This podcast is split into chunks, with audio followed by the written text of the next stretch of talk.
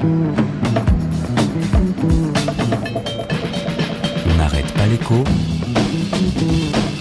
On n'arrête pas l'écho.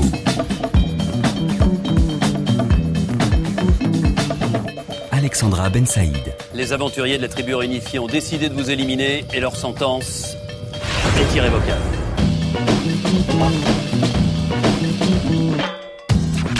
Le patron d'Air France qui démissionne, ça a été un peu colanta pour lui. hein. Le référendum, c'était son coup de poker. Bien sûr aussi son coup de travers pour contourner les syndicats. Que retenir? D'abord, le risque a été incroyablement mal évalué par la direction. Attention aux chiffres de grévistes affichés. La grève dans une entreprise, on la délègue aussi. hein. On la laisse aux pilotes, aux conducteurs de TGV. Ça ne veut pas dire qu'on n'est pas mécontent. Ensuite, le référendum. Le référendum, un instrument dangereux. Répond-on seulement à la question posée?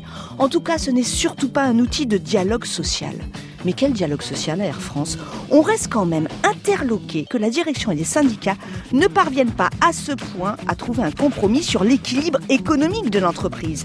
Entre les salaires, la rentabilité, la concurrence, qu'est-ce qui est possible aujourd'hui? C'est la question. Ce matin, la direction a le plus perdu. Les syndicats sortent renforcés, mais l'entreprise dans tout ça, la grève est confirmée. L'avion est sans pilote. C'était l'enlisement, ça tourne à la glaciation.